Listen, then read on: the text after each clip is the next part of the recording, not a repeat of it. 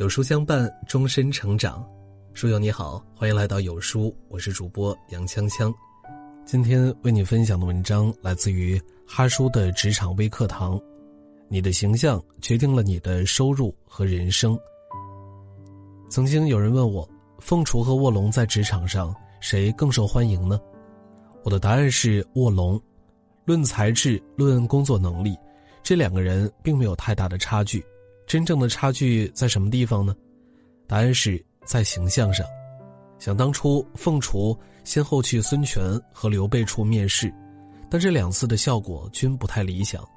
孙权第一眼见到庞统，就心生不快，因为庞统长相实在是太寒碜，浓眉纤鼻，黑面短髯，形容古怪。但毕竟是鲁肃推荐过来的人，也不好直接回了，所以还是硬着头皮和他聊了起来。孙权问他：“你会些什么？有什么能耐？”庞统倒也不谦虚，回话孙权道：“我什么都会啊，没什么能难倒我的。”孙权一听，心里更不痛快，这家伙也太不懂得谦虚了吧？于是就接着问他：“那你和我的大都督周瑜比呢？”庞统一脸傲气地说：“我比他好。”听到这样的回答，孙权大怒，拂袖而去。长得丑也就罢了，竟然还口出狂言。如此的傲慢无礼，而后来同刘备见面，庞统也是备受冷遇，主要原因仍然是出在形象上。庞统面试那天衣着邋遢，刘备见到他之后也不由皱起了眉头。比衣着邋里邋遢更令人讨厌的是他的行为，仍是那般傲慢无礼，见到刘备也不行礼，这让刘备心里挺不痛快。最后碍于诸葛亮的面子。刘备给了庞统一个县令的小官，打发他离开。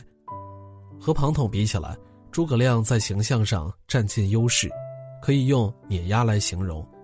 诸葛亮和周瑜一样，都是颜值很高的人。刘备第一次见到诸葛亮本尊，惊为天人。书里描写道：身长八尺，面如冠玉，头戴冠巾，身披鹤氅，飘飘然有神仙之概。有人会说。诸葛亮的态度也很傲慢呀，让刘备三次登门拜访才等到，而且第三次还让刘备在外面等，自己在屋里睡觉。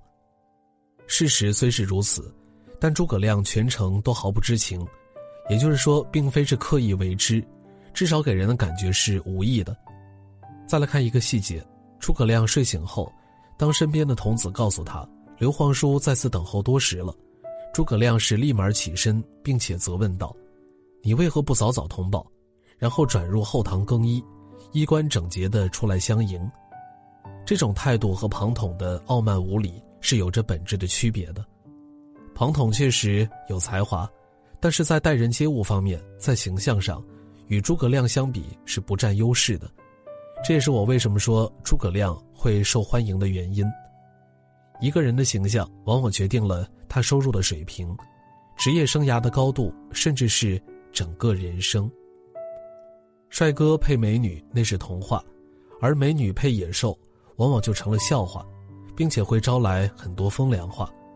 不管你是否愿意承认，这世界终究是看脸的，因为以貌取人是人的一种本能。小龙女晕倒在绝情谷的谷口，奄奄一息，生命垂危。此时，绝情谷的谷主公孙止正好路过，下人对公孙止说：“谷主。”前面有一姑娘，看着不行了。坐在轿中的公孙止大手一挥：“别管他，我们绝情谷素来不问世事，随他去吧，继续赶路。”但是当公孙止从小龙女身边经过时，瞥了一眼，世间竟然有这等貌若天仙的女子，立马命下人停轿，又是一套说辞：“救人一命胜造七级浮屠，将这位姑娘带回谷里就是吧。”那些长得好看。形象气质好的人，往往拥有更多的机会，也更容易被温柔以待，这是现实的情况。在职场上，颜值高、气质好的人，往往更受欢迎，更容易被善待，哪怕犯了错，也更容易被原谅。出门见客户，形象好的人，更容易和客户说上话。没必要批这种现象，这是人性使然。所以我是比较认同职场人需要注重形象这种观点的，平时要管住自己的嘴，多健身，保持体型，多买几套好点的行头，装扮一下自己，重要的场合会用到。很多时候，形象好真的能当饭吃。一来是出于人性，人都喜欢善待美好的事物；二来是因为形象的背后藏着一个人的一切。以貌取人虽然是一种偏见，但却也具备合理性。一个人的形象、气质、穿着打扮，多多少少可以看出他的生活态度、层次、品味，而这也将会影响他的人生。曾看过杨澜女士讲述的一个故事，当时她在英国留学，找工作多次被拒，有一次一位面试官因为觉得她的形象和简历不相符，从而拒绝继续向她提问。杨澜说：“我那天的穿着让他鄙视了。”我发誓以后要用能力让他收回对我的鄙视，可是最终我连展现能力的机会都没有。他的房东是一个很苛刻的中年女人，十二点前必须熄灯睡觉，不穿戴整齐就不准进他的客厅。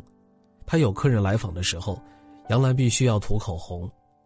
有一次，杨澜刚洗完头，坐在床上，一边翻看报纸上的招聘信息，一边吃面包卷。房东冲过来。一把夺过他的面包和报纸，大吼道：“你这个毫无素质的女孩，滚出我的家！”愤怒的杨澜披头散发，在睡衣外裹上了一件大衣，就冲出了门。她进了一家咖啡馆，她的对面坐着一个比房东还讲究、穿着很精致的老太太。她从旁边拿起了一张便签，写了一行字递给杨澜：“洗手间在你的左后方拐弯。”凌乱的头发。鼻子甚至还沾了一点面包屑，虽然大衣质地很好，但是被松垮的睡裤衬得有些老旧。杨澜第一次有点看不起自己，这样的打扮有多不尊重自己，以至于让别人觉得我也不尊重他们。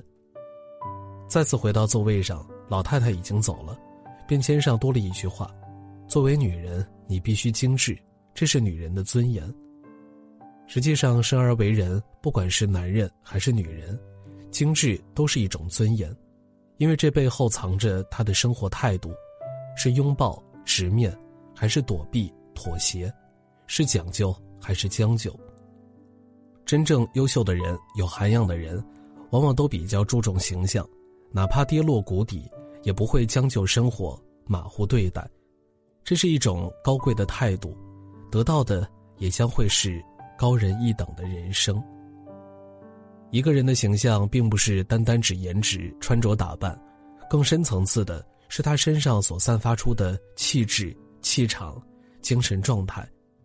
好形象的修炼，请做好这四件事儿：阅读、看世界，提升气质和学识；腹有诗书气自华。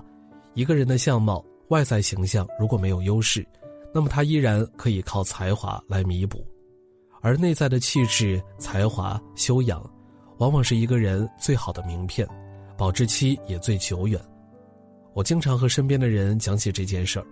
有一次参加某一个论坛峰会，一个胖乎乎的女主上台，在一群靓丽的职场白骨精旁，是多么的老土和不协调。但是当她开口发言的时候，你会感受到那种强大的气场。和与众不同的魅力，才华和思想是再高级的化妆品，质地再好的衣服也无法装扮起来的。管住嘴，迈开腿，保持好体型。买家秀和卖家秀的差异，往往来自于身材的巨大差异。养成运动健身的习惯，让自己拥有一个良好的身材，这很重要。一个经常运动健身的人，他的精神状态和经常不运动的人是有着天壤之别的。所以，请管住嘴，不要胡吃海塞，毫无节制；也请迈开腿，多运动，保持好体型，真的很重要。学会沟通，好好说话。良言一语三冬暖，恶语伤人六月寒。会说话的人，往往一句话就能让人如沐春风；而不会说话的人，形象则会在别人眼里大打折扣。一个人的说话方式，透着他的修养、学识。穿衣搭配，保养自己，什么场合穿什么样的衣服，不妖媚，不做作，不俗气，大方得体，仪态万方。人靠衣装，马靠鞍，我从来不觉得一个注重自己外在形象的人是肤浅的，注重穿衣搭配、化妆保养的人往往更热爱生活。很多时候，你的形象往往决定了你的人生，更直接的说，决定了你的事业和收入。